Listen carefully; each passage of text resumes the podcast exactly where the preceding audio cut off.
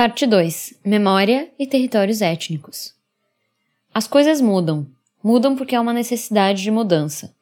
Eu não posso viver preso num princípio anterior, ou seja, um passado. Eu tenho que desenvolver esses conhecimentos. Eu tenho que viver essa vida.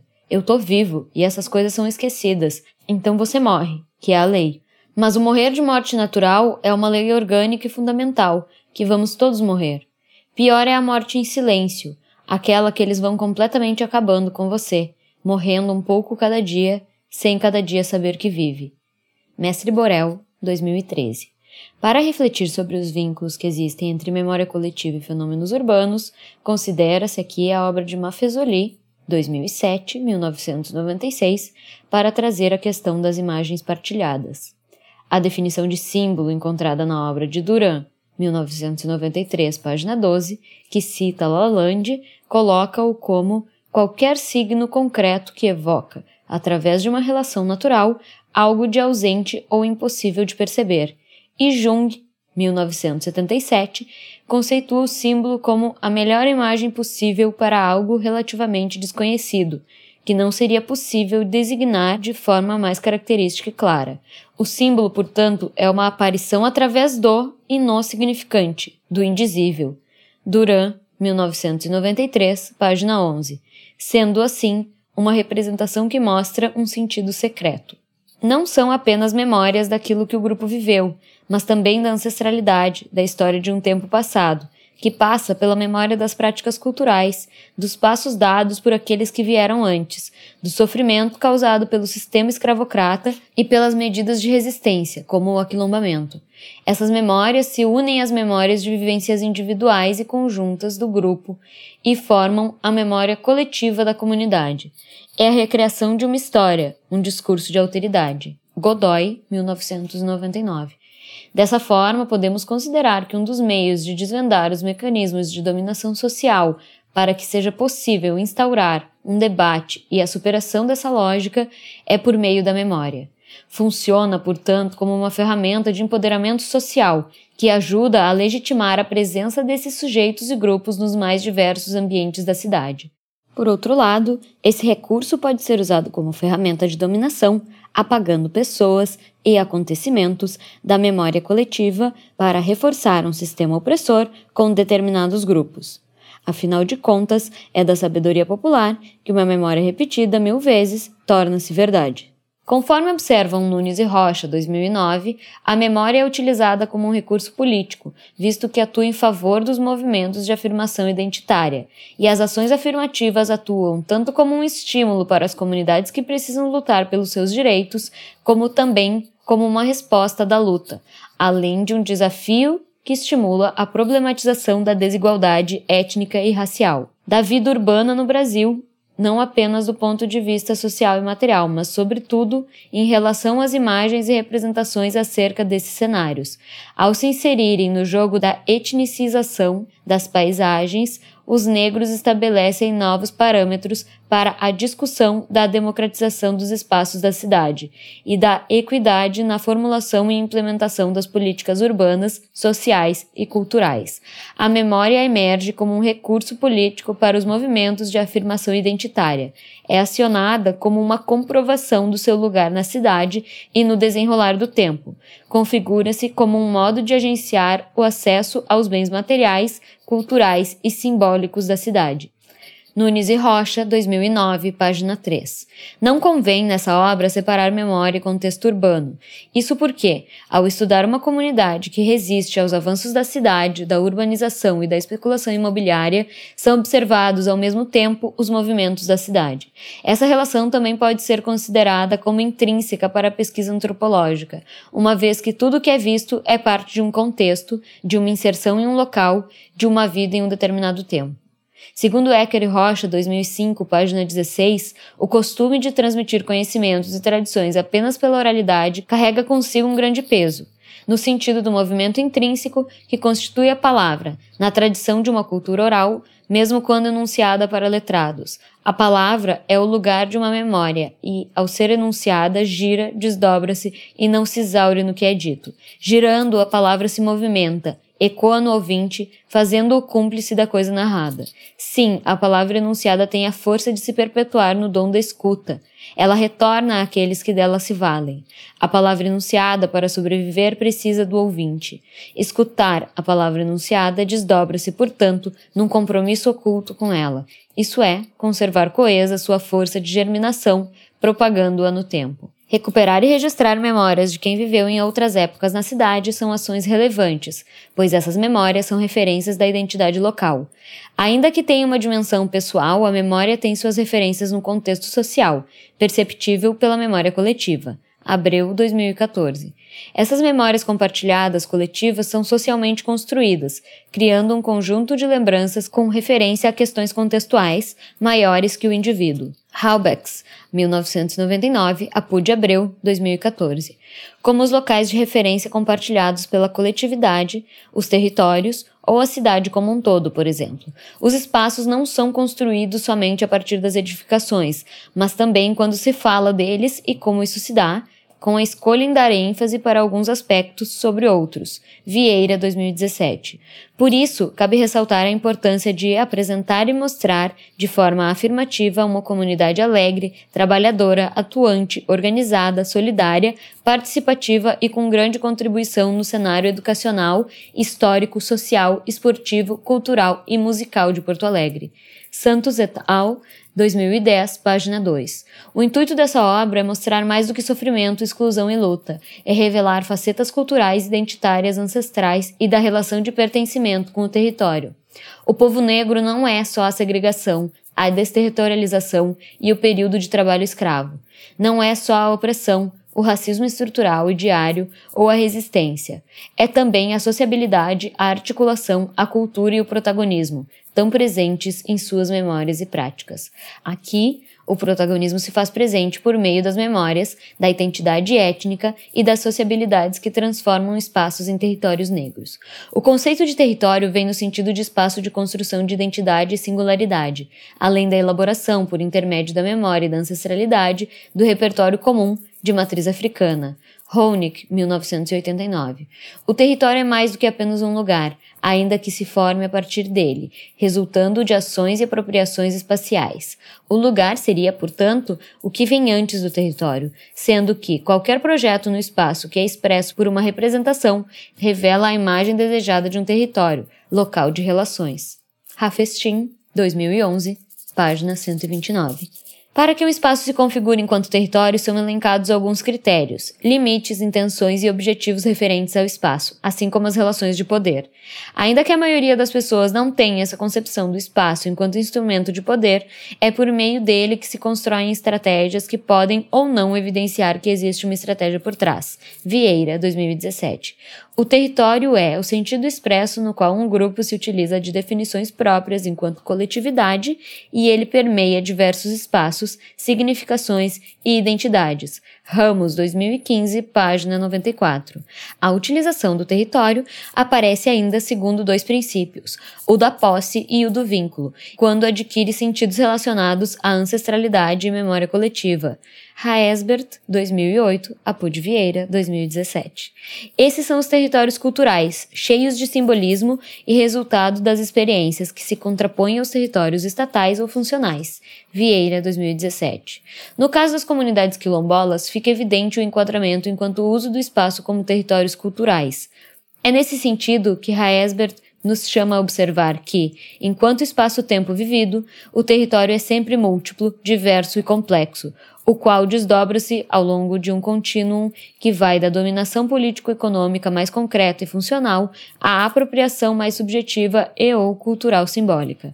Porém, cabe ressaltar que os extremos do contínuo não se distinguem mecanicamente, pois entre eles movimentam-se uma multiplicidade de manifestações que combinam modos variantes, poderes, sujeitos e estratégias no exercício das territorialidades. Rego, 2008, página 10. Assim como todo o contexto social, o território existe enquanto campo de forças e disputas, ou seja, conflitos. Nesse livro, o conflito é tratado segundo o pensamento de Zimmel, 1983, enquanto fator constituidor da relação social e, aqui, do território, uma vez que o espaço seria antecedente a este e, portanto, mais próximo de uma neutralidade, sem a construção de significados que o território pressupõe. Ele é tido como um reagrupamento de forças. O território não é o primeiro em relação à marca qualitativa, é a marca que faz o território. As funções num território não são primeiras, elas supõem, antes, uma expressividade que o faz território. É bem nesse sentido que o território e as funções que nele se exercem são produtos da territorialização. A territorialização é o ato do ritmo tornado expressivo, ou dos componentes de meio tornados qualitativos. A marcação de um território é dimensional, mas não é uma medida, é um ritmo. Deleuze, Guattari, 2007, página 122.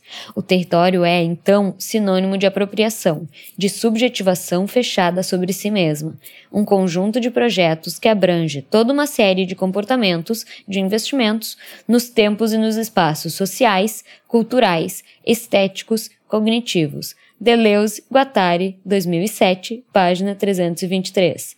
Ele pode ser tanto um espaço quanto um sistema com dimensões subjetivas. No caso do Quilombo Lemos, o território existe enquanto espaço físico e simbólico por meio das práticas e da ancestralidade, sendo caracterizado enquanto território étnico, visto que a fronteira étnica é o resultado de um modo de organização das diferenças em que danças, cantos, modos de trabalhar, de rezar, traços de fenótipos, entre outros, carregam um grupo para um limiar étnico da expressividade. Anjos Leitão, 2009, página 16. O território é, antes de tudo, um espaço de convívio, uma espécie de relação social, política e simbólica que liga o homem à sua terra e, ao mesmo tempo, constrói sua identidade cultural. Almeida, 2012, página 250. É a forma de criação dessa identidade e seu enraizamento, constituindo, ao mesmo tempo, significado e significante, pois é, um meio de subsistência, uma fonte de recursos ou uma área geopoliticamente estratégica, como uma unidade político-administrativa, etc. Porém, também paisagem, beleza natural, entorno ecológico, como objeto de apego afetivo, a terra natal como um lugar de inscrição de um passado histórico e de memória coletiva. Jimenez, 2000, página 94. Assim como no caso dos Calunga, ao qual se refere Almeida, 2012, no Quilombo Lemos é o território que é responsável por garantir a especificidade do grupo, e sua permanência é a garantia da autonomia da família, tanto quanto sua identidade territorial e o desenvolvimento de sua identidade étnica. A territorialidade do grupo surge a partir do território, com investimento além de valores econômicos, pois considera-se a carga simbólica, cultural, afetiva, espiritual e étnica. Bonnemaison, Cambrésis, 1992, Apu Almeida, 2012. É nesse aspecto que o território quilombola se aproxima do patrimônio cultural, pois é a referência identitária de determinado grupo, no caso da família Lemos, ou população. A territorialidade aparece como uma consequência ao território. Ela não existe sozinha, mas pressupõe uma relação com o outro por meio de sua relação com o espaço, a tornar-se território. É compreendida com base na perspectiva de Rafestin, 2011, enquanto relação triangular que ocorre entre dois atores, mediada pelo território.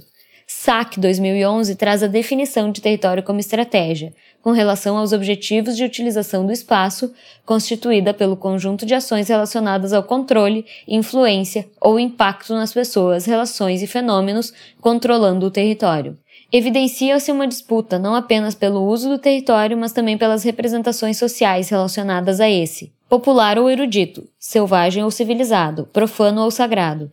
Tais representações estão atreladas a ideias de civilidade, resquício da colonialidade e há necessidade de diferenciação entre o civilizado e o não civilizado, entre o erudito e o popular. Reivindica-se a fragmentação e hierarquização do território a fim de distinguir os territórios pertencentes a nós, eruditos, dos territórios atribuídos a eles, populares. Vieira, 2017, página 40.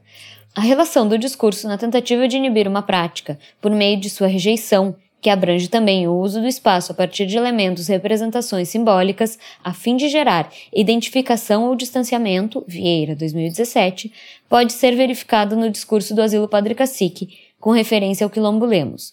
Durante uma entrevista coletiva de 8 de novembro de 2018, o presidente da instituição reduziu o território a uma, entre aspas, ocupação afrodescendente, e fez um jogo de palavras com termos como marginais e invasão, visando desqualificar o autorreconhecimento da família enquanto comunidade quilombola.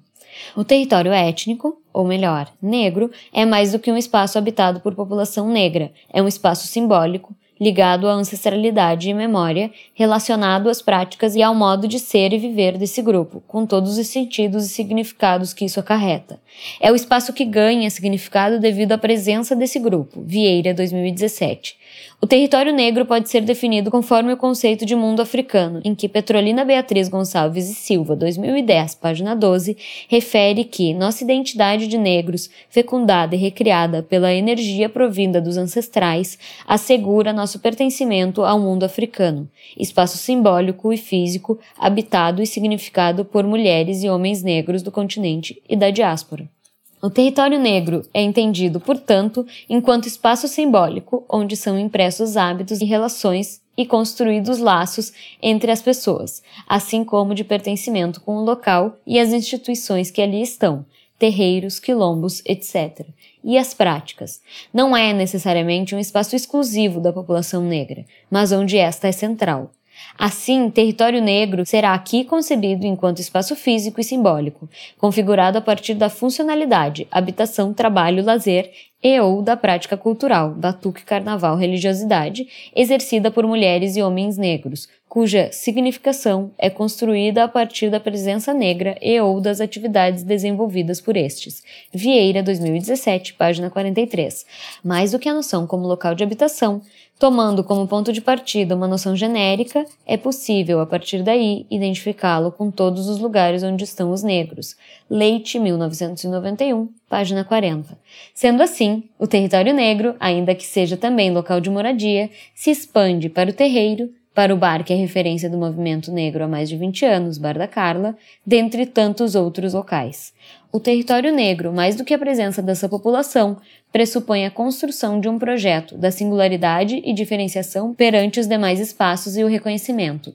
Nesse sentido, a noção genérica de territórios negros considera que, ao se instalarem num espaço determinado, indivíduos e grupos, parentes ou não, um, singularizam-se e elaboram uma experiência compartilhada diferenciada das demais. Em ambos os casos, a 2. Dimensão espacial compartilhada inclui uma base geográfica e um universo simbólico. Surgem no 3. Contexto de alteridade mais amplo. Leite, 1991, página 43. Essa definição separa os territórios negros em dois tipos: os destinados à habitação, que são demarcados geograficamente, e os intencionais, que se constituem em locais de trocas relacionados ao comércio, lazer, religião e política, por exemplo. Leite, 1991. Um quilombo pode se enquadrar em ambos. Os critérios para a identificação de um território são uso, ocupação e permanência. Na página 51, a gente tem duas fotos da fachada do Bar da Carla. Numa delas, uma reunião da frente quilombola, com pessoas sentadas em roda. Na outra, uma mulher sentada em frente ao bar, com as pernas cruzadas. As duas imagens são do acervo da autora. Para romper uma noção de território negro enquanto exclusão histórica, Vieira 2017 propõe que ele seja concebido pelo viés do agenciamento, como local onde se constroem singularidades e um repertório comum, conforme as teorias de Honeck, 1989. É assim que compreendo aqui o quilombo enquanto território, como muito mais do que um espaço de resistência e luta, de enfrentamento ao racismo e às tentativas de remoção, resquícios do tempo de sistema escravagista e de sofrimento. É o espaço de cultura e ancestralidade, alegria e vida, tradição e crescimento, e, acima de tudo, pertencimento e identidade. Mesmo nos períodos mais obscuros da história, em que a opressão se dava por meio da desumanização extrema, da animalização e objetificação dessa população, esta não se deixou resumir a isso. Até no confinamento das senzalas se configuraram territórios negros, pois a violência não era a única prática que estruturava o cotidiano. Foi também no interior dessa arquitetura totalitária que floresceu e se desenvolveu um devir negro, afirmação de vontade, de solidariedade e autopreservação que fundamentava a existência de uma comunidade africana em terras brasileiras. Honig, 1989, página 2. Esse espaço foi transformado em terreiro e tanto mais. Também a formação de comunidades, mesmo com as medidas de separação de familiares e pares identitários, ressignificou o período. Ainda hoje há esforços nesse sentido, tanto pela permanência em seus territórios, como pelo resgate da cultura negra, do protagonismo como povo, da representatividade e da autoestima. Assim, mais do que reproduzir uma imagem de um negro excluído, é relevante virar o jogo, mostrando a unicidade das contribuições do povo negro para a atual sociedade. A construção das cidades, por exemplo.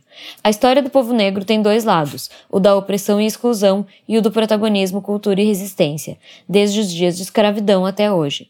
Cabe usar os espaços para mostrar que o primeiro não se sobressai e que, mesmo em tempos de silenciamento e apagamento, a memória e a identidade vêm como forma de trazer à tona a história não contada.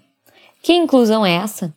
As cidades possuem memória, ainda que não estejam presentes em suas representações as memórias de todos os grupos. Com as tentativas de apagamento de alguns grupos, muitas memórias acabam por desaparecer dentro do contexto das memórias coletivas, mas permanecem vivas dentro dessas comunidades urbanas pela tradição oral. Assim, a memória emerge como uma forma de inclusão, Ainda que a memória coletiva da cidade tenha apagado acontecimentos, locais, pessoas, a memória dos grupos oprimidos e silenciados vem como alternativa. Além disso, a forma de tratar o território na cidade pode ser medida de inclusão e reparação histórica, ou pode ser usado como forma de excluir, esconder e remover as populações indesejadas. Com a abolição da escravatura, por exemplo, surgiram diversas instituições de confinamento. A relação entre falta de oportunidades, desigualdade e as práticas realizadas para instituir a ordem, a estética e a higienização da cidade está nas medidas realizadas para incluir ou ajudar os abandonados, uma inclusão que exclui. Nesse sentido, na contemporaneidade, é possível observar o crescimento exponencial do debate sobre as questões da diversidade cultural. A utilização do termo está em alta, seja no âmbito empresarial, como pode-se observar em inúmeras campanhas, seja no meio político, para, por exemplo, defender ou atacar a questão da aceitação da diversidade, ou ainda no contexto social, em discussões e reivindicações propostas por grupos diversos. São inúmeros exemplos possíveis de um debate que surge a todo momento. A luta por direitos por parte de atores sociais e a reivindicação de políticas afirmativas, nesse sentido, podem ser consideradas tanto como motivação quanto como consequência desse processo. Isso porque, uma vez que ocorrem a busca e a conquista de direitos, a causa ganha visibilidade, e isso funciona como estímulo para outros grupos. A família Silva, por exemplo, munida da titulação enquanto primeiro quilombo urbano do Brasil, traçou um caminho para que outras comunidades pudessem agir da mesma forma e para que tirassem lição de seus aprendizados. Em Porto Alegre, outros territórios chegaram a visitar a comunidade para buscar ajuda nesse percurso. É importante destacar que é o contato que coloca a questão da diversidade cultural em foco para transformar o diferente abstrato em diferente concreto, portanto, diverso. Sodré, 2006. Mais do que apenas o conhecimento da existência desses outros, acontece o reconhecimento daquele que é diferente, e ele se torna mais real para quem exerce tal comparação. Avaliando o sistema escravocrata ou mesmo as situações de exclusão da cidade, eles são medidas viabilizadas sabendo que aquele outro existe, mas sem reconhecê-lo enquanto sujeito. Somos todos diferentes uns dos outros, somos diversos, sempre fomos, sempre seremos. Então, qual o motivo do novo discurso da diversidade? Por que a diferença ainda causa tanta estranheza? Em que momento a pessoa se coloca acima da outra para se sentir no direito de validar uma aceitação da identidade alheia? Que tolerância é essa que tem limites tão claros e cheios de intolerância? Sodré, 2006, página 6, divide os conceitos de diferença e diversidade, colocando a distinção entre um universal concreto de toda realização humana, a diversidade, e um universal abstrato, a diferença, construção lógica da metafísica. A diversidade só existe quando a diferença se torna real para quem a vê. Há mais culturas do que raças humanas, e essas culturas não se diferem no mesmo plano, uma vez que são muito distintas entre si. Não nos cabe definir sociedades como evoluídas ou primitivas, uma vez que, mesmo no segundo caso, as sociedades foram precedidas por outras formas, cujo conhecimento é praticamente impossível, mesmo de maneira indireta. Levi-Strauss, 1976, página 2. A ideia de que existem culturas mais evoluídas do que outras vem da tradição das teorias evolucionistas de cultura, que há muito foram refutadas com o surgimento de novas teorias que incluem a questão do relativismo cultural. Laraia, 1986. A cultura é um sistema simbólico que é uma criação acumulativa da mente humana, ou ainda um sistema de símbolos e significados que compreende categorias ou unidades e regras sobre relações e modos de comportamento. Laraia, 1986, páginas 61 a 63. Sodré, 2006, expõe o ponto de vista de Baldi, 1993, que afirma que, sob a ótica filosófica, o grande problema não seria a questão da diferença cultural, do óbvio ululante de que todos são diferentes uns dos outros, ou seja, da multiplicidade infinita do ser humano. Ao contrário do que se pensa, muitas vezes, o problema não está no outro, no excluído, mas está, justamente, no reconhecimento deste e do que ele reflete em cada indivíduo. Essa validação atual da relevância da diversidade, que a coloca como um valor central da vida social, decorre da tomada de consciência tanto quanto do reconhecimento de que questões políticas, culturais e econômicas estão intrinsecamente conectadas. Ribeiro, 2009. A fim de comparação, a análise de cada um desses fatores isolados seria como fazer um exame de um órgão do corpo humano, sem levar em conta o local em que ele se insere, um sistema complexo de órgãos codependentes, ou seja, não fosse considerada a influência que outros sistemas têm sobre esse. Tanto quanto cada parte do corpo humano, os fenômenos sociais se entrelaçam entre si, por isso cabe compreendê-los como tal. A diversidade emerge da globalização contemporânea, uma vez que aflora da dimensão espacial. Para ele, a diversidade deve ser mais sentida do que entendida, passando para o nível do concreto. Ela emerge, assim, a partir do reconhecimento e da valorização de outras culturas. Sodré, 2006. Mas a diversidade humana, em sua imediatez, sua eventual proximidade, desde os diferentes que saem de seus guetos clássicos até os imigrantes que transpõem os magotes às fronteiras dos países mais ricos, é uma outra coisa. Para começar, presta-se mal ao conhecimento especulativo. Na realidade, constitui algo a que se recusa sistematicamente o reconhecimento.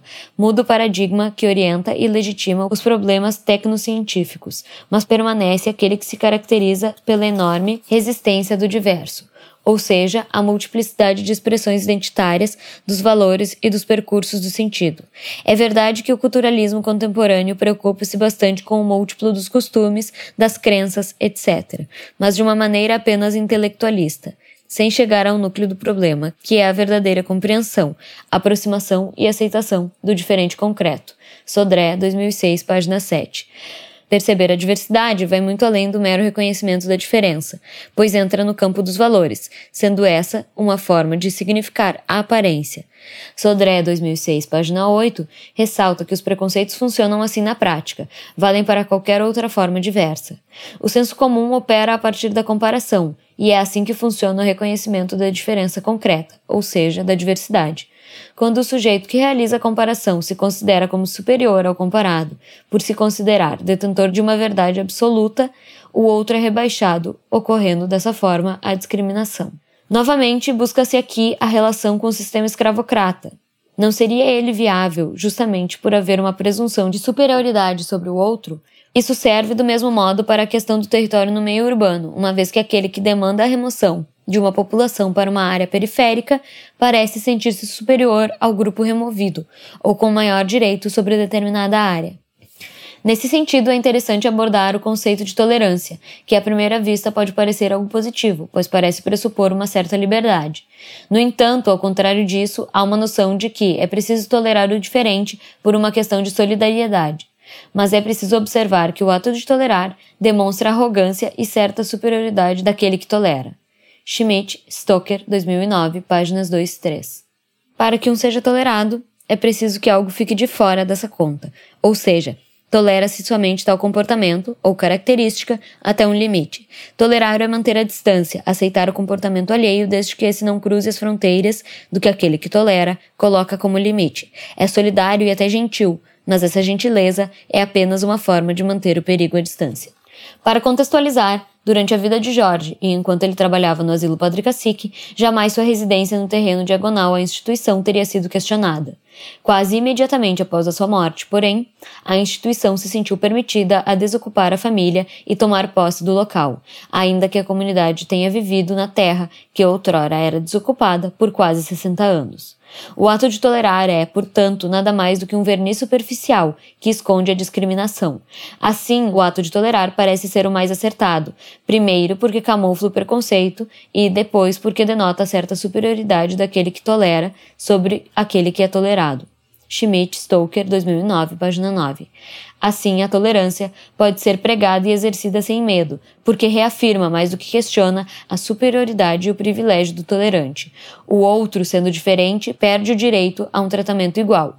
Com efeito, a inferioridade do outro é plenamente justificada pela diferença. Bauman, 1999, página 292. Esse tipo de limite aparece quando se trata aqui das territorialidades da cidade de Porto Alegre. No período do sistema escravocrata e imediatamente após a abolição da escravatura, o negro era aceito na região central em função de trabalho e em locais específicos, com ocupação de espaços de acordo com classe social. Vieira, 2017. É uma relação de tolerância, em que a presença é permitida somente até um limite. O mesmo ocorre quanto à localização dos territórios, que não podia interferir na região tida como principal da cidade, ou seja, era uma forma de não afetar a imagem pretendida de capital, rica e branca, ou cartão postal. Compreende-se que o conflito é intrínseco à relação social e, em algum nível, está presente em todas as suas manifestações por meio do tensionamento de forças, sendo que a sociedade, para alcançar uma determinada configuração, precisa de quantidades proporcionais de harmonia e desarmonia, de associação e competição, de tendências favoráveis e desfavoráveis. Zimmel, 1983, página 124. Ainda que o antagonismo não seja produtor da socialização, ele é elemento sociológico quase nunca ausente dela. Zimmel, 1983 1983, página 132. A tolerância seria uma expressão desse tipo de conflito, ou ainda uma forma de encobrir esse tensionamento. Não se reconhece, assim, o mérito da diversidade e da diferença do outro, apenas libera-se que ela exista, desde que não passe certos limites. O diferente é sempre o outro. Zimmel, 1983, conceitua esse outro diferente como o estrangeiro e, com uma metáfora, o define como a pessoa que está fora de algum grupo unificando uma relação entre proximidade e distância, uma vez que, com o estrangeiro, tem-se em comum apenas certas qualidades mais gerais, enquanto que a relação com pessoas organicamente mais ligadas baseia-se em diferenças específicas. Zimmel, 1983, página 4. Essas características comuns não garantem a unificação entre pessoas pertencentes a qualquer grupo. O estranhamento do sujeito ocorre quando se valida mais a diferença do que a semelhança, seja genérica ou específica. Mais do que iguais ou diferentes, os seres humanos são singulares em si mesmos, uma vez que, o que o pensamento especulativo costuma nos apresentar como outridade, termo usado por Octávio Paz, não passa em geral de um fetiche de reserva, um fundo artificial de ressurreição de valores. Sodré, 2006, página 7. Para Louro, 2002, a percepção e a subversão das desigualdades só podem acontecer à medida que se está atento à forma como elas são produzidas e reproduzidas. Isso acontece com base em experiências individuais e coletivas, assim como em análises teóricas. Mais do que isso, a mudança de perspectiva perspectivas e valores só ocorre a partir do pensamento crítico e da compreensão de que não somos superiores ao outro, fugindo do etnocentrismo que coloca os valores de uma cultura acima dos valores de outra. O reconhecimento da diversidade só acontece quando a diferença se torna concreta e real. Esse é o caso das comunidades quilombolas. O reconhecimento desses grupos, enquanto parte da sociedade brasileira e de sua construção e sua história como um todo, só é real mediante seu autorreconhecimento e a exposição dessas comunidades como grupos urbanos que têm direito à permanência em seus territórios e a realizar suas práticas culturais e religiosas. Mais do que isso, o entendimento efetivo da diversidade cultural só é possível quando se considera a condição humana como singular. Da mesma forma, a verdade universal se posiciona como uma inimiga da diversidade, pois ao colocar um valor ou cultura como maior, melhor ou mais evoluída do que outras, se abre espaço para que se questione a liberdade de ser. A tolerância surge, nesse contexto, como mais um obstáculo à aceitação, uma vez que, ao invés de eliminar a discriminação e promover o reconhecimento do diverso, empurra para debaixo do tapete os motivos para tal e promove um rebaixamento do outro. Novamente, é na crença de superioridade de uma cultura, raça, valor ou característica sobre outra, que surge a justificativa para diminuir o valor de saberes e vivências do outro e restringi-lo. Assumindo, ainda que com as ressalvas supracitadas, a utilização dos termos inclusão e exclusão, considero que a exclusão não é um processo novo, conforme coloca Bauman, 2005, e sim um processo intrínseco ao modelo de desenvolvimento social que vem sendo implementado. A exclusão pode ser identificada na época das colonizações, por exemplo, quando pessoas eram enviadas a países como o Brasil com promessas de enriquecimento e uma vida melhor. No entanto, especula-se que esse movimento se daria devido a um excedente populacional de suas regiões. Ao mesmo tempo, como será demonstrado nos capítulos seguintes, essas pessoas vieram para o Brasil com um objetivo muito específico: embranquecer o país e ocupar locais que seriam destinados aos ex-escravizados, visando mantê-los num sistema de servidão. Corroborando essas colocações, a obra de Martins, 2012, reflete sobre o processo de colonização na formação da estrutura social do Brasil como ele é hoje. No mesmo sentido, Nogueira, 1985, afirma que as relações entre grupos étnicos no período colonial foram definidas com base na diferença entre o branco e os outros, e apesar de terem ocorrido mudanças estruturais e políticas, essa dinâmica permaneceu. É possível considerar que se vive hoje um legado ou uma herança dessa dinâmica social que parte do sistema escravocrata, ainda que muitas vezes isso aconteça de maneira subentendida. Deve-se reconhecer que há grupos sociais mais vulneráveis a essa exclusão. Historicamente, a comunidade negra vem sofrendo esse processo. Um exemplo, tratando especificamente do contexto urbano, é a chamada higienização da cidade, a remoção das comunidades e famílias de grupos específicos do centro da cidade ou das áreas mais valorizadas para as periferias. Para demonstrar esse processo, serão utilizadas as obras de Vieira, 2017, Marques, 2006 e Pesavento, 2004 e 1999, ao longo dos próximos capítulos. A cidade de Porto Alegre foi urbanizada ao custo das remoções das populações mais pobres, majoritariamente compostas pelo povo negro, que ocorreram de forma compulsória e conforme o avanço da urbanização e crescimento da cidade. Assim foi com os territórios do centro, do cinturão do centro e de todas as regiões que se seguiram. Com isso, se criaram bairros como Sarandi, Restinga e Lomba do Pinheiro, sendo que esses dois últimos receberam populações inteiras removidas de regiões como Ilhota, por exemplo. Ou seja, a reforma urbana do início do século XX atuou na redefinição de usos da área central da cidade, antes destinada às classes mais pobres. Abreu, 1992, considerando aqui a questão da raça. Campos 2005, página 69, defende que no processo de expansão urbana ocorrido nas freguesias rurais e periurbanas, sobretudo no período entre 1850 e 1888, a ocupação deu-se através dos quilombos. É relevante acrescentar que esse processo continuou nos anos seguintes em Porto Alegre, quando a população negra era retirada de áreas e levada a desbravar a cidade que ainda não era parte da cidade.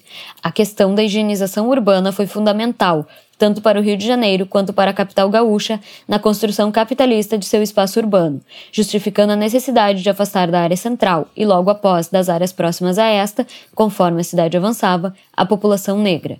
O território quilombola no meio urbano é um exemplo.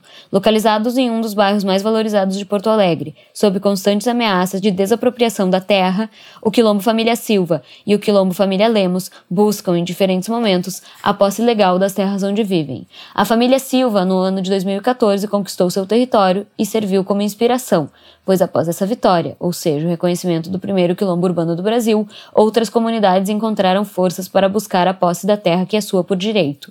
Nesse contexto, está incluída a família Lemos, que iniciou seu processo de reconhecimento no ano de 2018, em meio a uma batalha judicial em que o asilo Padre Cacique clama a posse da terra. O emergir dessas comunidades no contexto urbano das grandes cidades escancara a inescapável presença das relações étnicas e raciais entre as populações urbanas, quase sempre atreladas à desigualdade estrutural de nossa sociedade racista. Anjos et al., 2008, página 167. Isso demonstra também os mitos da democracia racial e da mestiçagem harmônica em nossa sociedade nacional, conduzindo-nos necessariamente a repensar modelos universalistas e hegemônicos de sociedade. Anjos et al., 2008, página 167. É, talvez, um dos grandes desconfortos causados pela afirmação identitária a quebra da narrativa da democracia racial e o reconhecimento de que, na verdade, nunca houve uma reparação ao sistema escravista. Bauman, 2005, traz a dicotomia entre eles e nós como resultado do crescimento populacional, colocando-a como criadora dessa lógica de descarte humana. Se eles são o problema, basta se livrar deles que não haverá mais desemprego, por exemplo. É possível verificar essa lógica aplicada a vários momentos de crise ao longo da história, buscando eximir governantes de culpa, colocando-a sobre grupos de indivíduos. Novamente, pode-se relacionar a questão do racismo institucional com essa dicotomia colocada pelo autor.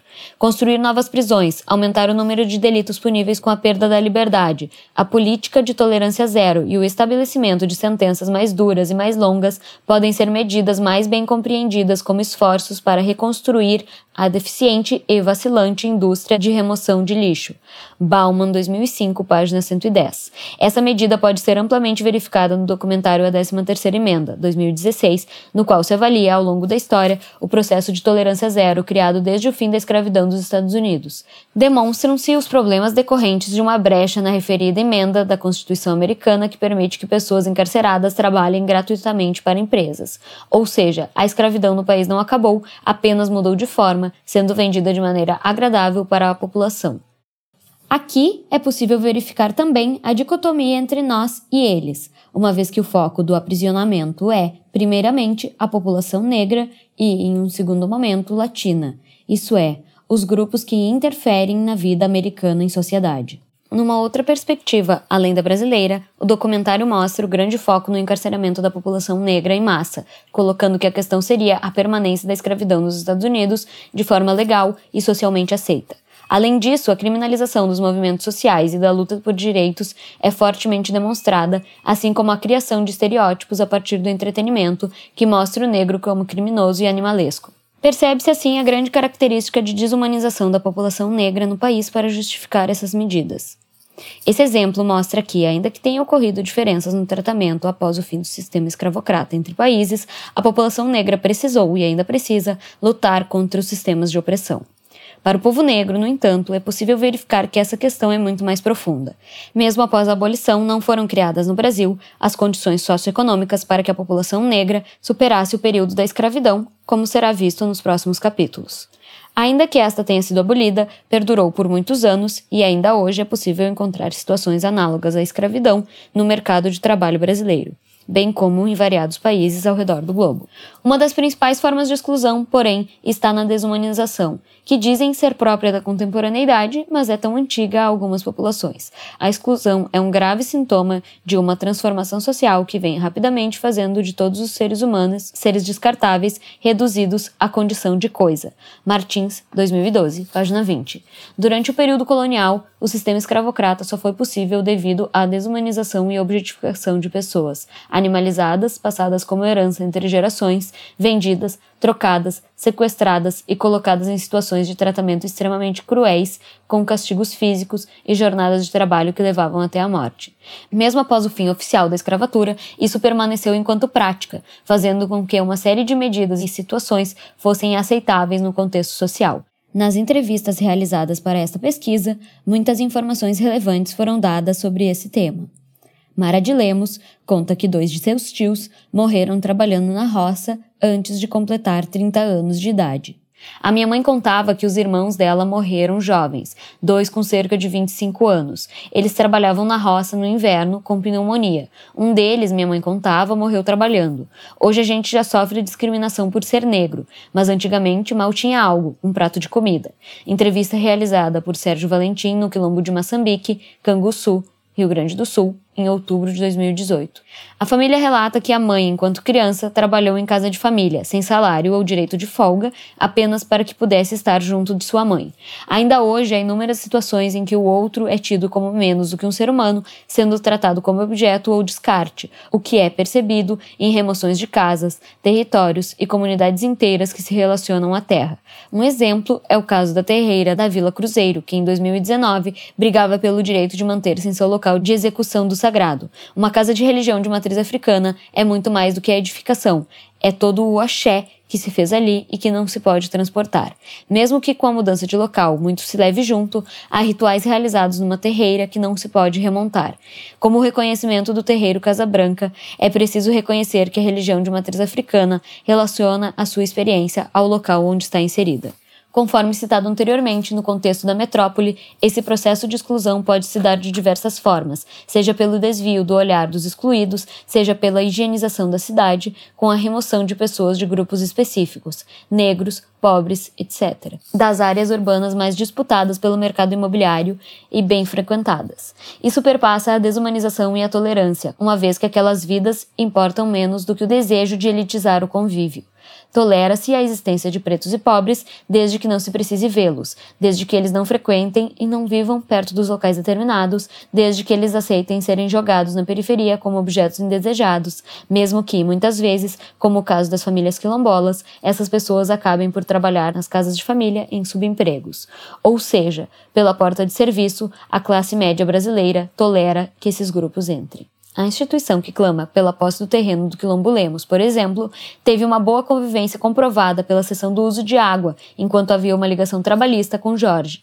Após a sua morte, começaram as investidas pelo uso capião da terra, seguidas por tentativas de negociação com propostas em troca do terreno e das quatro casas, onde a família vive desde a década de 60. Segundo os relatos, em um destes momentos teria sido oferecida uma casa em troca das quatro casas do terreno, que seria cedida enquanto Deusia fosse viva, sendo que os filhos teriam de devolvê-la quando de sua morte. Sabe-se que a estruturação da sociedade brasileira atual se deve ao período colonial e que, até hoje, vive-se as consequências desse sistema, desde a forma de arranjo das cidades à maneira como que são compreendidas. O Brasil, que já era povoado pelos indígenas, foi ocupado pelos colonizadores a partir de seu descobrimento em 1500, depois com a vinda da família real, fugida dos franceses, com a proteção dos ingleses em 1808, iniciou-se o período imperial. O sistema colonial, que foi responsável por trazer escravizados em oposição ao que se pensa, não conseguiu manter uma unidade. Pelo contrário, foi caracterizado por acentuar a fragmentação, a incomunicabilidade, a ausência de qualquer consciência nacional, mesmo que em esboço, ao final de três séculos de colonização. Vainfas, 1999A, página 3. A colonização trouxe consigo a religião católica, utilizada como ferramenta de controle tanto dos povos colonizados quanto dos colonos que vieram para essa terra, ainda que o sincretismo e a prática religiosa clandestina tenham sido responsáveis pela sobrevivência das religiões de matriz africana, por exemplo. Vainfas, 1999a. Essa prática, que se beneficiava pelo medo que impunha pelo uso da religião, teve sucesso em muitos lugares do país, sendo responsável por uma tradição religiosa em diversas regiões. No sul do país, por exemplo, existem as ruínas jesuítas, além de toda a penetração religiosa até os dias de hoje. Considero assim a colonização em si enquanto processo civilizatório. Portanto, com a vinda dos colonos para o Brasil, especificamente para a cidade de Porto Alegre, uma vez que é o foco primeiro deste estudo, o processo de urbanização foi iniciado. Isso tudo aconteceu mediante conflitos, resistência e resiliência das populações colonizadas, com a reterritorialização e a recriação de suas culturas, mesmo que muitas vezes de maneira clandestina. Vainfas, 1999A. Já durante o período dessas Marias, ainda que se considere o urbano enquanto região central, com suas edificações e atividade comercial, a cidade foi dividida e, dentro dessas instâncias, foi feita a urbanização.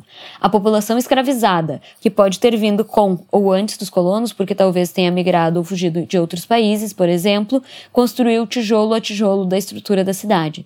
Foi nas instâncias e nas comunidades de população negra, seja liberta ou fugida, ou ainda depois da abolição, como população livre que se iniciou a urbanização das grandes cidades, sendo depois desterritorializada e empurrada para as periferias. Tanto essas populações quanto os fluxos que formaram a civilização urbana estão, como é possível observar, entrelaçados e, portanto, trabalhar a cidade enquanto fluxo fica evidente, como será demonstrado na abordagem dos territórios na cidade de Porto Alegre.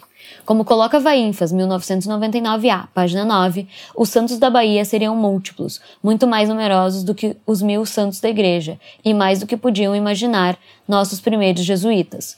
O Brasil, uma terra descrita como diabólica, abrigaria todos os santos na fundação do Salvador, santos católicos na intenção, santos múltiplos nos resultados. Os santos da Bahia eram católicos, todos eles, mas as culturas envolvidas e revolvidas pela colonização eram várias. A pluralidade não tardaria a se insinuar ainda em nosso primeiro século para se acentuar nos vindouros e não só na Bahia, mas em todo o Brasil. Brasil de Todos os Santos. Vainfas, 1999A, página 9.